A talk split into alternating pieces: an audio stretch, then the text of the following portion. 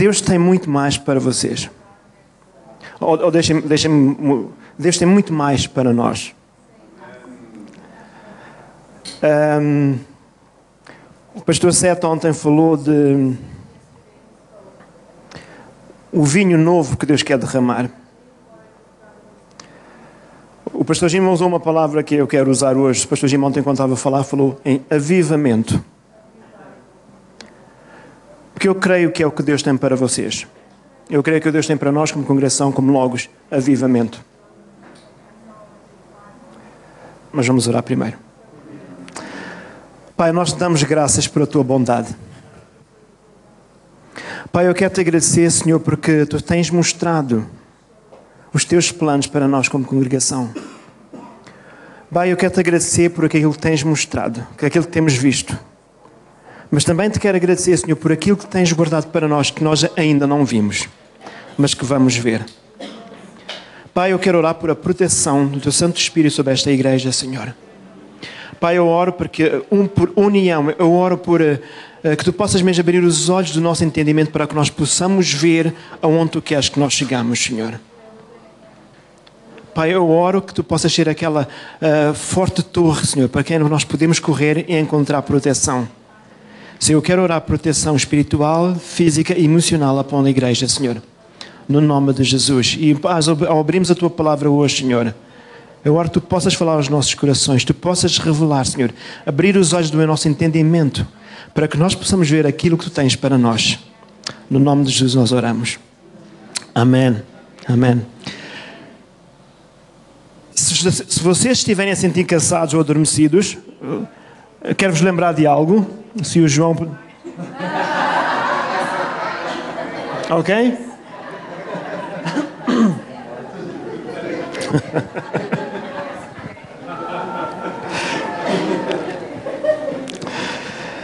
Podemos abrir as nossas Bíblias em Números 13.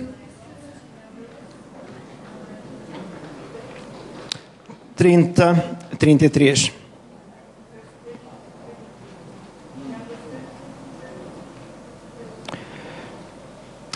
Eu quero que meditemos nesta ideia. Eu vou falar sobre o papel do avivamento o papel do avivamento. Eu quero, fazer, quero começar por fazer uma declaração. Eu quero dizer que avivamento não é apenas uma estação ou um período de refrigério, de renovação e de reabastecimento. Avivamento é também uma estação, um período de reapresentações. Em primeiro lugar, é um período no qual Deus se reintroduz a nós. É neste período que nós temos momentos como Moisés, em que Deus retira a cortina e nós somos expostos a, a uma visão, ou somos expostos a níveis e dimensões de Deus que nós nunca tínhamos experimentado até este momento.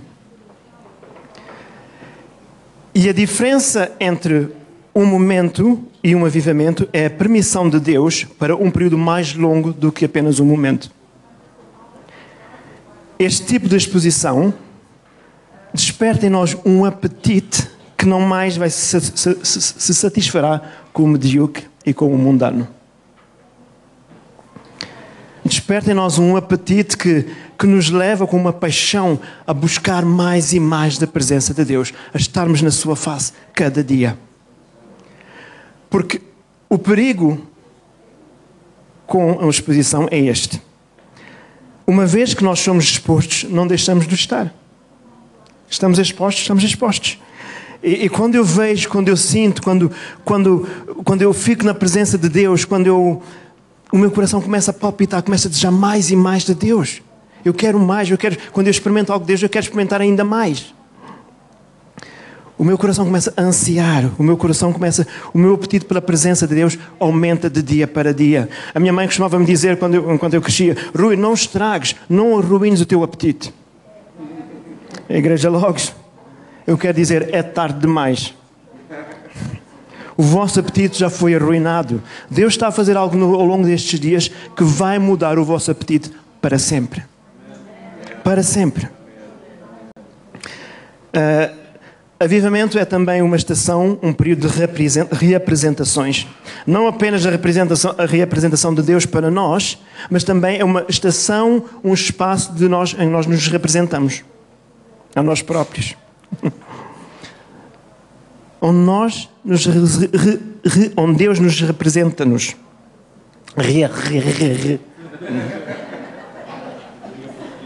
Ah, não é fácil, não é fácil. É uma estação, é um espaço no qual Deus nos representa.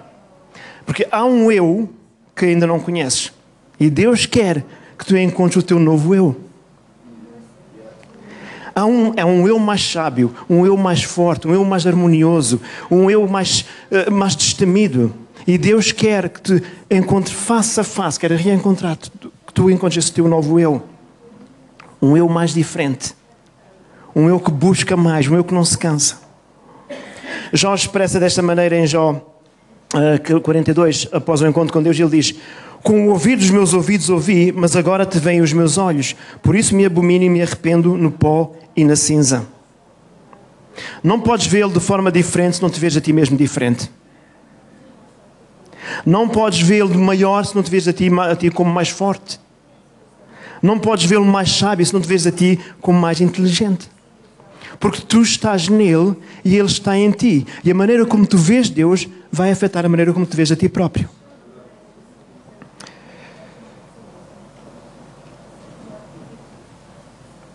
Quando tu tens este encontro com Deus, tu mudas. Tu falas de maneira diferente, tu andas de maneira diferente. Tu não foges de Golias, tu corres para o Golias e tu dizes: Quem é este incircunciso filisteu que, que se atreve a desafiar o exército de Deus vivo? As coisas mudam. Tu mudas, tu não és a mesma pessoa. Deus quer reapresentar, quer colocar-te face a face com o teu novo eu. E esta reapresentação, irmãos, não é para te sentir empolgado ou orgulhoso, é, é para que tu possas, é para que possas cumprir a missão que Deus tem para ti. A missão que Deus colocou na tua vida. Eu quero dizer isto de novo. Isto não é para que te, esta representação de ti mesmo não é para que tu sintas empolgado ou orgulhoso, mas para que tu possas cumprir a tua missão. A missão que Deus tem para a tua vida. Porque entenda isto, irmão nós temos que entender que propósito requer que nós tenhamos uma percepção correta de nós próprios. Propósito requer que tenhamos uma percepção correta de nós mesmos. Porque o curso e a qualidade da tua vida não é só afetado pela maneira como tu vês Deus, mas também é afetado pela maneira como tu te vês a ti próprio. Hum, podemos pôr o, o, o versículo de Números 13.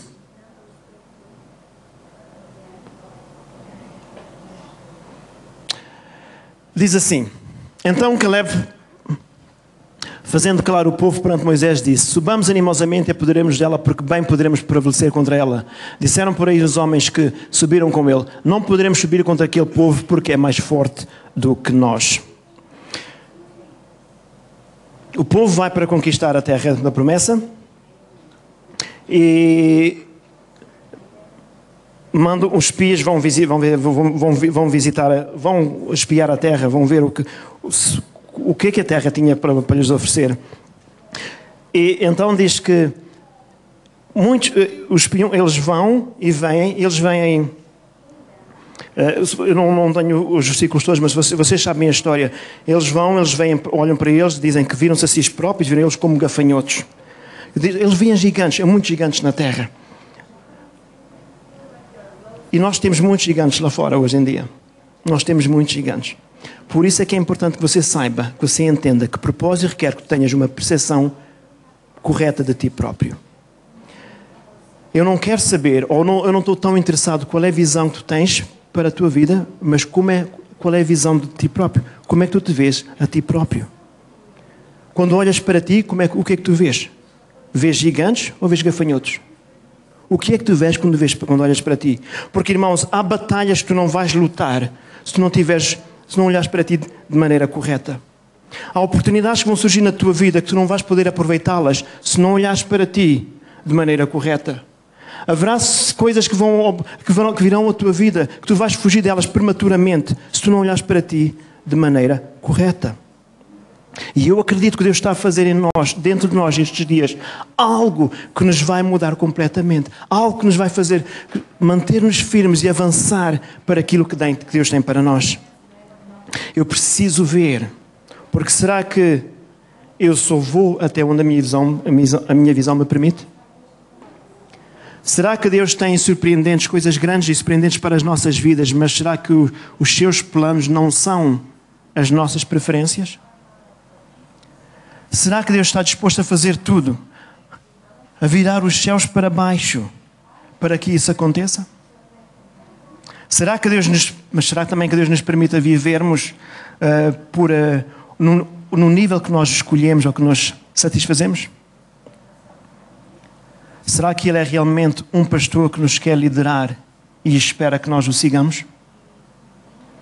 Esta passagem que nós, esta passagem em, em, em, em Números é, um, é, é uma história que revela aquilo que Deus pinta nas nossas mentes, aquilo que Deus quer fazer.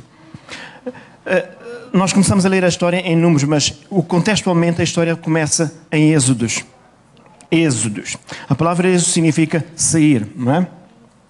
Então, portanto, o conteúdo no livro de Êxodo é um conteúdo que nos expõe como Deus preparou uma saída para o seu povo após 400 anos de uh, servidão no Egito. E agora, o título deste livro é encorajador para mim. Muito encorajador para mim, porque me lembra que Deus é um Deus de saídas. Então, por que é encorajador para mim? Porque se Deus é um Deus de saídas, significa que eu nunca estou encurralado. Certo? Eu posso sentir-me encurralado, as pessoas podem dizer que eu estou encurralado, mas Deus é um Deus de saídas. Ele sempre preparar, preparará uma saída para mim.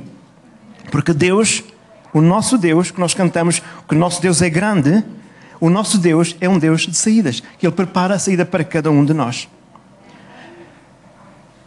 Se Ele tiver que separar o mar vermelho para que eu possa caminhar em terra seca, Ele fará isso, para me levar onde eu quero que eu esteja. Não há montanha, ouvimos isso, não há montanha à nossa frente, igreja, não há montanha à vossa frente, que Deus não possa separar, para que vocês possam levá-los onde Ele quer que vocês estejam. Porque o nosso Deus é um Deus de saídas. Eu quero que você veja o ponto aqui. Porque Israel está 400 anos em servidão em cativeiro Egito, no Egito, certo? É o que a Bíblia diz, não é? Então eles ficam lá até que eles pedem para sair. Eles ficam lá até eles pedirem para sair. Então diz que eles clamam a Deus, começam a clamar a Deus, mas o texto diz que Deus começa a falar com um homem chamado Moisés. Então, eles têm um problema, eles clamam a Deus. Deus fala com Moisés. Eles têm um problema, eles clamam a Deus. Deus fala com Moisés. Eles têm um problema, eles clamam a Deus. Deus começa a falar com Moisés. Ok, isso é um problema. Porque eu acho, eu suponho que se eu tenho um problema e falo com Deus, eu quero que Deus fale comigo. Israel está ali 400 anos no cativeiro. Eles estão ali, sentem-se abandonados, sentem-se sozinhos, sentem-se negligenciados, sentem que ninguém se preocupa com eles, não sabendo que Deus está a convencer a resposta a, a aceitar a sua missão.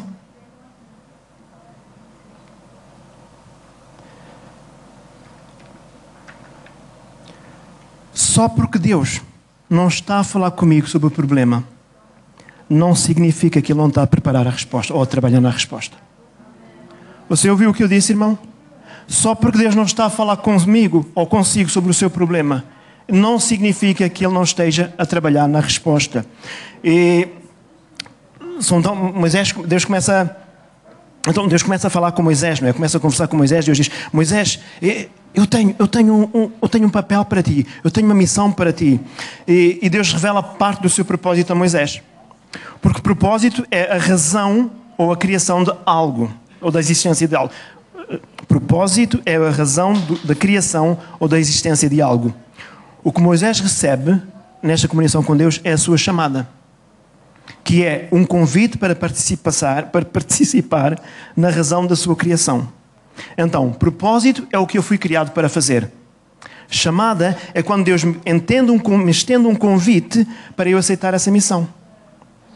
E quando Deus estende o convite a Moisés, observe isto, irmãos. Moisés responde com a sua incapacidade: Deus, eu não sou a pessoa certa. Pastor ou Silvia, hoje de manhã quando nós estivemos aqui, eu estávamos a orar. Eu, eu, eu penso muito em vocês, porque eu acredito do, completamente, do meu coração, completamente, 200%, que vocês são as pessoas certas para tomarem a posse da igreja neste momento. Eu acredito, não, completamente. Mas eu penso assim: o pastor Sete tem 38 anos. Olha, temos a mesma idade. 38 anos, a igreja. 38 anos, a Igreja Logos, estamos a celebrar o 30 aniversário. É assim que se diz 30, não é? Uhum. O, que significa que muitas das pessoas viram o sete crescer. O que, significa, o que pode significar, o que pode significar que muitas pessoas possam pensar, mas quem é ele? Mas eu ensinei-te, eu, eu, fiz isto, eu fiz aquilo, eu fiz... Mas eu acredito que Deus está a dizer, sete, Sílvia, vocês já ouviram isto antes, mas eu acredito que Deus me pediu, Deus me quer que eu vos diga isto, que Deus não chama os capacitados. Ele capacita-os a quem Ele chama. Deus não chama os capacitados, mas Ele capacita aqueles a quem Ele chama. Nunca te esqueças disso. Nunca se esqueçam disso. Deus tem um plano. Deus tinha um plano para Moisés e Moisés respondeu com a sua incapacidade. Eu voltarei a isto mais tarde porque eu quero que nós vejamos o padrão aqui, porque nós, isto vai ser importante quando nós voltarmos outra vez a número, a, a número 13. Eu quero que você veja que a resposta que ele deu, a oportunidade de Deus, foi um reflexo da sua incapacidade. Deus, eu sou um homem errado. Deus, eu não posso fazer isso. Deus, eu não sou assim. Eu, não foi assim que eu fui criado, não, não foi assim que eu sou feito. Esse não é o material pelo qual eu fui feito. Ele esquece que foi Deus que o criou. Agora, Moisés pensou que a sua incapacidade iria libertá-lo da tarefa. Ele pensou que a sua incapacidade iria libertá-lo da tarefa, mas ele esqueceu-se que Deus não vê as coisas da mesma maneira que nós vemos, certo? Deus não vê como nós. Aquilo que Moisés pensou que seria, seria o motivo de libertação para ele foi a razão pela qual Deus o chamou. Porque Deus, Moisés diz: Deus, eu não posso. E Deus diz: Exatamente. Mas Deus, eu não consigo, eu não consigo fazer este sentido. Deus diz: Exatamente, Moisés. Por este é o motivo porque eu te chamo, porque eu sei que tu sabes que tu não podes fazer isto sem mim, tu vais sempre depender de mim, tu vais sempre ouvir a minha voz e por isso eu posso confiar em ti. Por isso eu posso usar-te. Por isso eu posso te enviar para fazer, seja o libertador do meu povo. Porque tu consistentemente vais ouvir a minha voz e tu vais saltar ou tu vais dar um passo em obediência àquilo que eu te digo. Então Moisés concorda, vocês sabem a história, né? ele concorda e ele está a, levar, a liderar o Israel através do, do, do, Êxodo. E Deus começa a comunicar algumas expectativas uh, que, ele pode, Moisés pode ter. Ele quer alinhar as expectativas de Moisés, porque frustrações têm tudo a ver com, com, com expectativas, certo? Se tu esperas que eu faça algo, e se tu estás a contar comigo e eu não faço, tu sentes frustrado. Certo? Então, tu não ficas frustrado por aquilo que não esperas. Então, Deus, para minimizar as frustrações, Deus começa a alinhavar ou alinhar as expectativas de Moisés. E dizem Êxodo, Êxodo 3, 3, 21, e isto é muito poderoso, irmãos. Eu quero que vocês vejam isto. Êxodo 3, 21.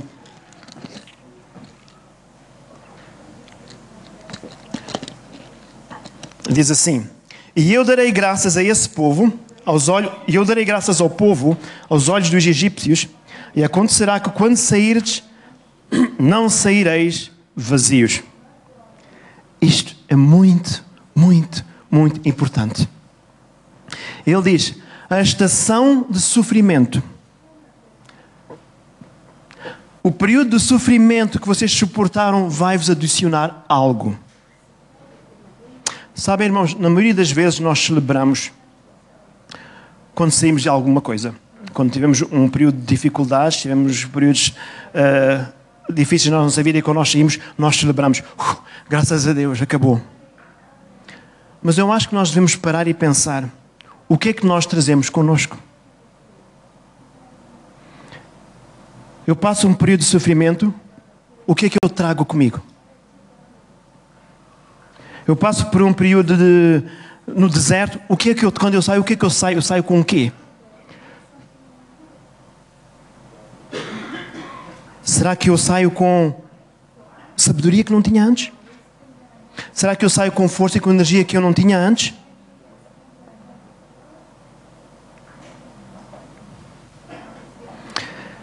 Porque só quando tu sais com algo é que tu podes dizer, como o salmista disse: Foi bom para mim ter sido, ter sido afligido para que aprendesse os teus estatutos, ó Deus. Algumas das nossas maiores lições, irmãos, nós aprendemos em temporadas de maior desafio.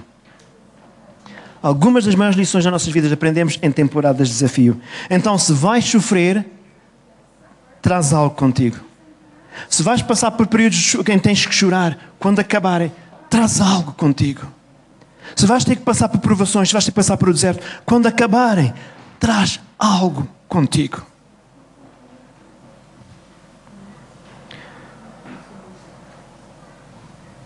São Deus diz que eles não sairiam de mãos vazias, certo? Versículo 3, capítulo 3, versículo 21. Mas em Êxodo 12, diz, diz o seguinte: Êxodo 2,36. O Senhor concedeu ao povo uma disposição favorável da parte dos egípcios, de modo que lhes davam o que pediam. Assim eles despojaram os egípcios. Irmãos, entendam isto. Deus disse, Deus prometeu no capítulo 3. Mas só aconteceu no capítulo 12.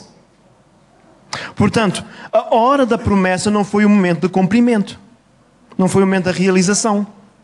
E o teste para Israel foi se eles podiam prevalecer ou, ou preservar ou esperar. Capítulo 2, capítulo 4, capítulo 5, 6, 7, 8, 9, 10, 11 e 12. Porque nós regozijamos no capítulo 3, quando Deus prometeu, certo? Mas depois vem o capítulo 4 e nada acontece. Vem o capítulo 5 e nada acontece. Quando eu fui para, quando eu fui para a Suécia, quando vocês me enviaram para a Suécia em, em 96, vocês sabem da história. Marcos Moraes, o irmão da Natasha, oito anos de idade, pôs as mãos a mim e profetizou que eu me iria casar. E eu, claro, aleluia!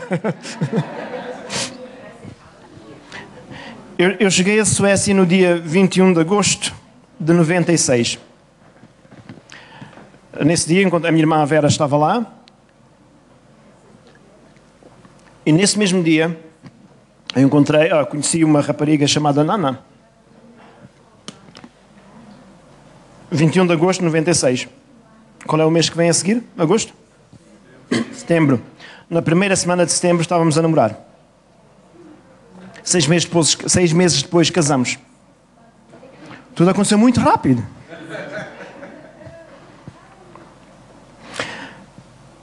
Eu tenho servido como pastor há 14 anos. Eh, somos um grupo de pastores, uh, sob a lideração do, nosso, do fundador da igreja.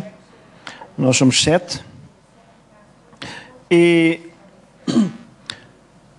nos primeiros meses que eu estive na Suécia, Deus falou comigo e Deus mostrou-me algo em relação ao, ao ministério que Deus tinha para mim. E eu orei, orei, orei, orei e nada acontecia. Eu orei, orei, orei e nada acontecia. Eu orei, orei, orei, orei, orei e as coisas não aconteciam. E entretanto vieram pessoas de fora, vieram para ajudar na igreja e foram, essas pessoas foram elevadas. Deus levantou-as e eu comecei a ficar, mas Deus, eu estou aqui há tanto tempo, eu tenho trabalhado aqui, Senhor, eu tenho sido fiel e eles é que estão a ser levantados. E eu estou a dizer isto, irmãos, porque eu, eu, eu penso, eu tinha preparado isto, eu preparei isto na Suécia, ok? Mas eu, eu, quero ir de encontro que o pastor Sete falou, ao levantar alguns ministérios, porque muitas vezes nós, nós somos como o, o, o filho pródigo. Não, a Bíblia diz que ele tinha, em Lucas 15 diz que eles tinham dois irmãos, o homem tinha dois filhos. Um mais novo que saiu, pediu a herança e saiu. E nós sempre falamos que este é o, o mauzinho da feta, o, da festa, o mauzinho da fita. O mauzinho da feta. Eu já vos tinha dito. Se sair algum disparado, por favor, perdoem-me, ok? Eu não falo português há 21 anos. É um mozinho da fita. Mas o, o, o, que ficou em casa era tão rebelde como o primeiro. Debaixo daquela uh, máscara, não é? Porque ele, quando viu o irmão ser elevado, ele, aquela zanga, ele, ele ficou enervado, ficou com raiva do seu próprio irmão, não é? E, e, e foi assim que eu me senti. Foi assim que eu me senti, porque, mas Deus, eu tenho trabalhado, eu tenho sido fiel, eu trabalho, eu, eu faço tudo que me pedem, eu, eu sirvo, eu, e eles é estão a ser levantados.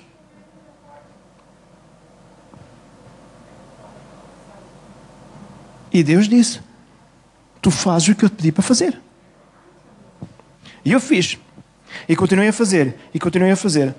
E irmãos, durante estes períodos, o, o, o meu cuidado foi não falar com ninguém. Eu sentia-me frustrado, muito, muito frustrado, porque eu pensava que eu tinha o direito. eu trabalhei, eu fiz, eu, eu tenho o direito. Mas eu reclamei sempre a Deus. Mas Deus, isto, eu falava com Deus. Eu nunca, eu recusava-me a falar com, com alguém sobre isto. Eu falava entre mim e Deus. Deus, nem com a minha esposa eu falei nisso. Deus, mas porquê isto? Eu falava e discutia com Deus. Durante estes períodos, e não? ofertas vieram. Houve uma, houve uma igreja num, num, numa cidade chamada Vesteros que me convidaram, isto há 14 anos atrás, convidaram para, para ser parte do, do, do de pastores. Davam-me um ordenado, dois, 14 anos atrás, 2.500, 2.500 euros. Davam-me casa e davam-me carro. Aleluia, Deus está a falar comigo, não é?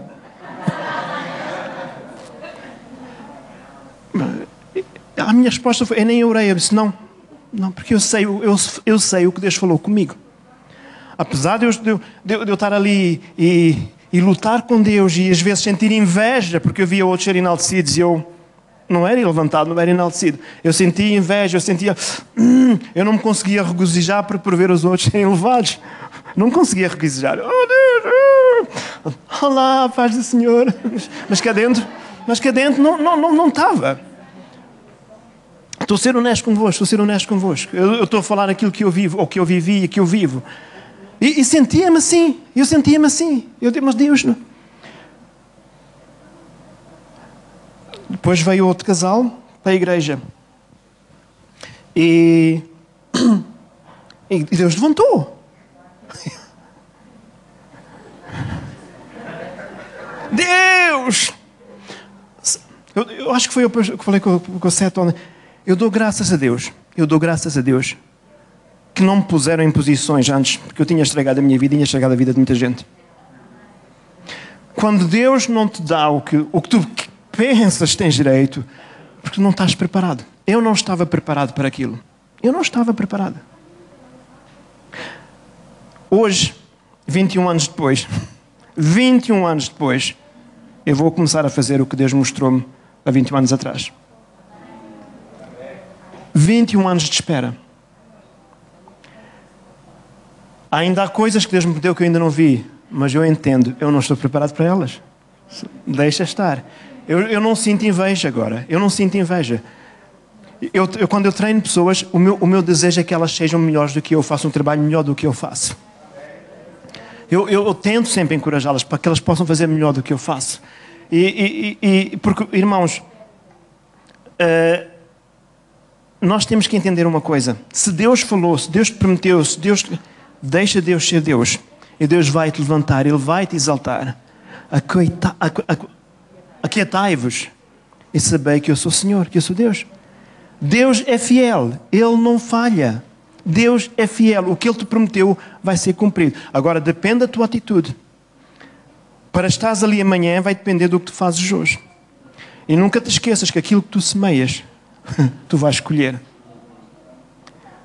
Deus não se deixa enganar. Aquilo que o homem semear é aquilo que o homem vai colher. Agora estou a fugir por uma parte que eu não. Uh, então, nós revisamos no capítulo 3, mas veio o capítulo 4, 5, e nós continuamos à espera.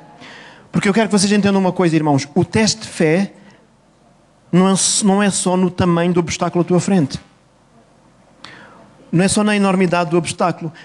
O, teste de fé é também no período de espera. Não é só o poder, eu posso acreditar.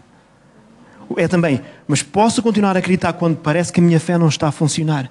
Será que eu posso continuar a acreditar e esperar em Deus quando eu não vejo a resposta logo, quando eu, quando eu, eu acho que devia ver? Então Moisés, através de um. Uh, não, Moisés, Faraó, através de um, muitos eventos, muitas coisas, ele decide deixar o povo sair, não é? Mas depois arrepende-se. arrepende-se e vem com o exército novamente atrás, atrás do povo, não é? E vocês estão familiarizados com esta história. Ele muda de ideias, eles começam a perseguir Israel na tentativa de reivindicá-los novamente, de volta, trazê-los de volta para o cativeiro. Então Moisés encontra-se num dilema. Ele tem um grande problema. À sua frente está o Mar Vermelho. a sua trás, Faraó com o exército. E Moisés sente-se encurralado. Mas Deus é um Deus de saídas. Certo? Então, uh, o povo começa a reclamar: Moisés, o que é que nós vamos fazer? O que é que nós vamos fazer? E em Êxodo 14:3 Moisés diz: Não tenham medo, fiquem firmes e vejam o livramento que o Senhor vos trará. A seguir, vira-se para Deus e diz: Deus, o que é que nós vamos fazer?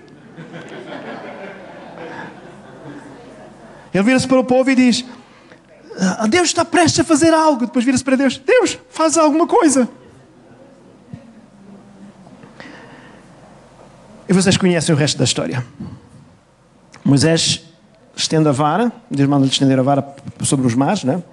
e diz que os mares se separaram e que o mar dividiu-se. Agora, eu estou na igreja, eu fui salvo há 24 anos, faz exatamente hoje, 24 anos, 6 meses e 4 dias. Muitos de vocês nasceram na igreja. E nós pensamos que nós sabemos esta história, nós conhecemos esta história, nós lemos após lemos vez após vez, nós ouvimos esta história na escola dominical. Uh, a Ana está-se a rir, ela ouviu esta história de mim na escola dominical. Uh, e tu também, Natasha. Uh, nós, nós, nós, pensamos que sabemos esta história de cor e salteado, mas há aqui um pormenor que é muito, muito, muito, muito, muito importante. Diz assim: Êxodo 14, 21. Então Moisés estendeu a mão sobre o mar, e o Senhor afastou o mar e o tornou em terra seca, com um forte vento oriental que soprou toda aquela noite, e as águas se dividiram. Ok. Eu pensei que o mar se dividiu imediatamente. Mas não é o que diz aqui, pois não? Não é o que o texto diz. O texto diz que um vento soprou toda aquela noite. Porque alguns milagres, irmãos, são imediatos, não são imediatos. Alguns, alguns dos milagres são incrementais, são progressivos, são graduais. E mesmo quando nós não vemos o mar vermelho à nossa frente se dividido, temos nós a coragem de, sentar, de levantarmos as nossas mãos e louvar a Deus e agradecer a Deus por o milagre que Ele está a fazer ou que vai fazer, pelo vento que está soprando na nossa direção. E eu quero saber se há aqui alguém hoje, nesta sala, tu ainda não viste o mar vermelho dividir-se à tua frente, mas tens a coragem de levantar as mãos e dizer: Deus, obrigado. Eu sinto os ventos soprando nas minhas circunstâncias, eu sinto os ventos soprando nesta situação em que eu me encontro, e louvas a Deus e agradeces a Deus pelo resultado. No versículo 25 que nós lemos, uh, desculpe, no versículo 21 que nós lemos, diz que o Senhor afastou o mar com um forte vento oriental e tornou em terra seca. É o que, é o que, é o que a Bíblia diz? Está lá? Tornou em terra seca? Hum? Eu não entendo muito de mares. Não é a minha especialidade. Mas uma coisa eu sei, aquela terra não é o chão, não é, não é suposto estar seco. É suposto estar molhado. É suposto estar enlameado. Certo? Mas diz que estava seca. Eu não sei porque está seco, não sei. Mas eu só quero atirar alguma coisa para vos fazer pensar um pouco, para que vocês possam ponderar nisto. Será possível que a terra estivesse seca porque lama, pense nisto, lama deixa marcas? E eu posso dizer onde é tu estiveste no passado através das marcas no presente? Será? Porque Paulo diz, o apóstolo Paulo diz que a, a, a passagem pelo Mar Vermelho é uma metáfora para o batismo. E que o batismo é uma metáfora para a manifestação ou para o que a limpeza que Deus faz no interior de cada um de nós. Certo? Será que poderia ser uma analogia incorreta, inadequada? Se houver marcas, porque Deus, quando, nos, quando Deus nos lava, Ele limpa-nos completamente. Embora não há evidências. A Bíblia diz em, em Isaías que, embora os nossos pecados sejam vermelhos como o escarlate, eles se tornarão brancos como a neve. Quando Deus nos lava, não há marcas nenhumas. Ele limpa-nos completamente. Eu fui perdoado. Eu fui perdoado. Eu estou limpo. Eu estou justificado. O meu passado é o meu passado. Mas eu tenho um futuro à minha frente. E é para aí que eu tenho que caminhar. É para aí que eu tenho que olhar. Algo mais interessante acontece aqui. Diz que Israel atravessa em terreno seco. Hum? Faraó e o seu exército, eles observam todo este, este movimento, toda esta atividade, e eles tentam fazer a mesma coisa. Eles tentam passar. Mas a Bíblia diz que o mar retornou ao normal e eles afogaram-se. Certo? Porque você afoga-se quando você tenta seguir uma palavra que Deus não lhe deu.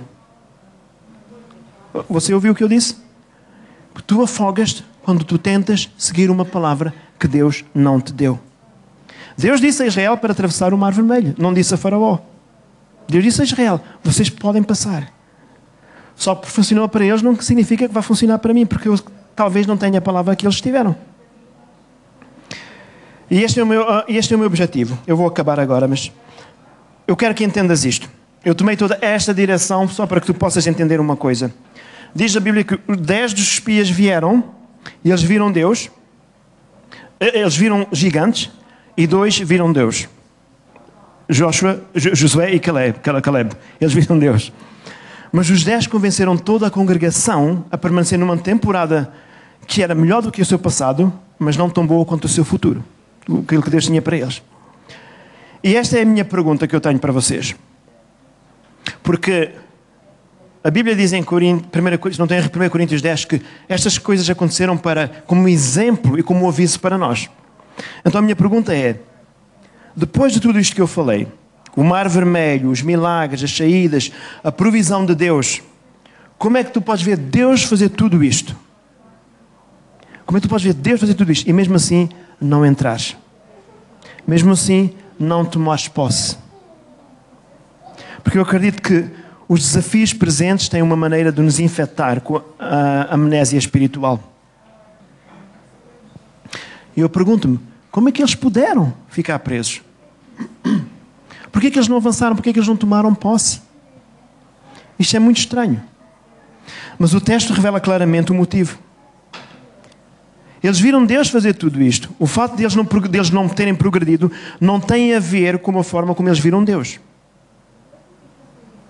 O problema residiu na forma como eles viram-se a si próprios. Ouça o que eles disseram. Existem gigantes na terra. Eles viram os gigantes com precisão. Eles viram, foi certo, eles viram os gigantes, mas olharam para si próprios de maneira incorreta. Eles viram-se como gafanhotos. E eu quero que você, irmão, eu quero que você entenda que eles não perderam para os gigantes. O povo não perdeu para os gigantes lá fora. Eles perderam para os gafanhotos. Eles perderam a batalha para os gafanhotos, porque os gafanhotos foram maiores do que o gigante. Você está a ouvir o que eu estou a dizer? Os gafanhotos foram maiores que os gigantes. Gafanho, os gafanhotos aqui são maiores que os gigantes lá fora. Os gafanhotos aqui são gigantes, são maiores que os gigantes lá fora. Eles não perderam para os gafanhotos, perderam para não perderam para os gigantes, perderam para os gafanhotos.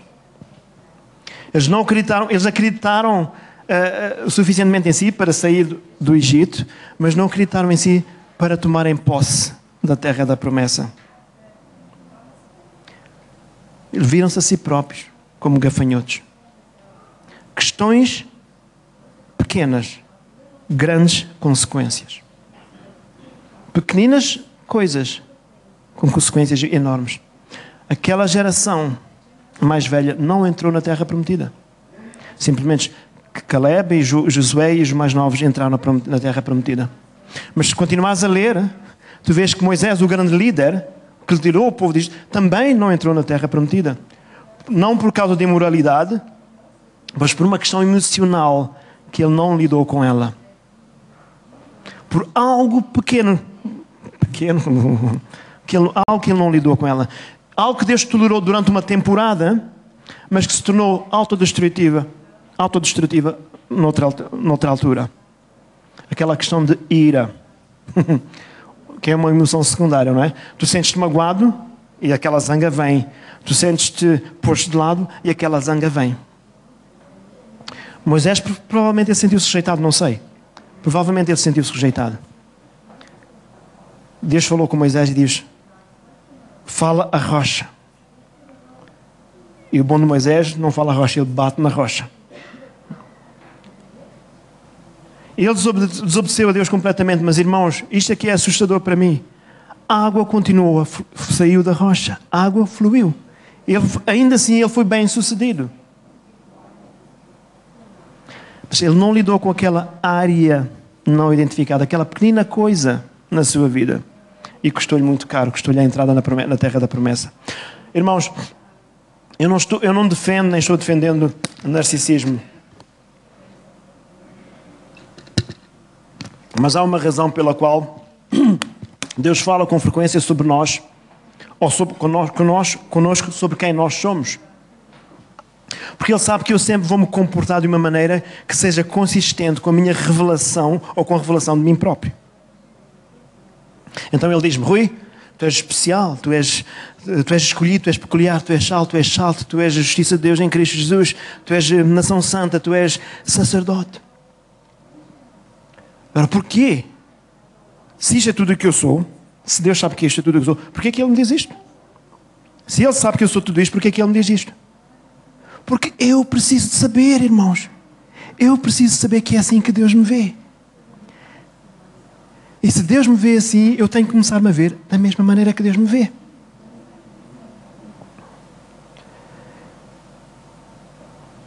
Acredita que tem o suficiente? Tu acreditas que maior é aquele que está em ti do que aquele que está no mundo? Tu acreditas que Deus tem coisas grandes para ti, para o teu futuro? Tu acreditas que tu não és um gafanhoto? Como é que tu olhas para ti? Acreditas que não és um gafanhoto, mas que ao contrário tu és um gigante? E eu oro para que, durante este tempo, que Deus, com através do seu Espírito Santo, nos possa trazer a revelação de quem nós, de quem nós somos nele. Eu oro que Deus, através do seu Espírito Santo, possa falar a cada um de nós e mostrar que Deus tem coisas grandes para cada um de nós. Que Deus possa mostrar que nós somos escolhidos, que nós somos nação santa, que Deus tem um propósito para as nossas vidas e que Deus prometeu e promete que Ele estará conosco, que nunca nos deixará, que Ele é por nós e não contra nós. Acreditas que Deus tem algo para ti? Como é que tu te vês quando tu olhas para ti?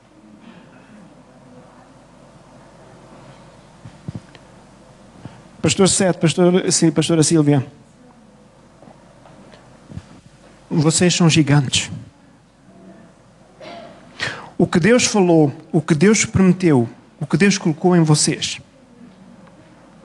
guardem. Não olhem para.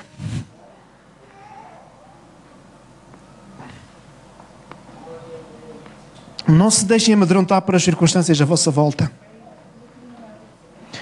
Os olhos focados em Deus fiéis à Sua palavra. E, e Deus promete: o mar vermelho vai se separar. Os ventos já estão a soprar. As vossas circunstâncias Deus vai alinhar. E vocês vão passar. Vocês vão liderar a igreja por terra seca. Amém? Amém. Podemos levantar.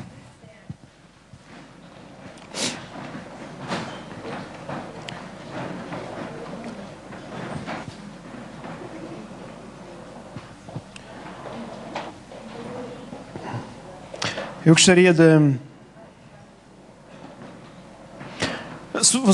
eu não sei, se estás aqui hoje e tu vês, estás em circunstâncias que não são muito agradáveis ou que tu sentes-te, tu vês-te como um gafanhoto, Deus quer mudar. Deus quer mudar. Se estás aqui hoje e, e, e tu te sentes como eu me senti, Deus, mas porquê eles? Porque não eu? Deus quer mudar a tua maneira de ver. Deus quer mudar a tua perspectiva.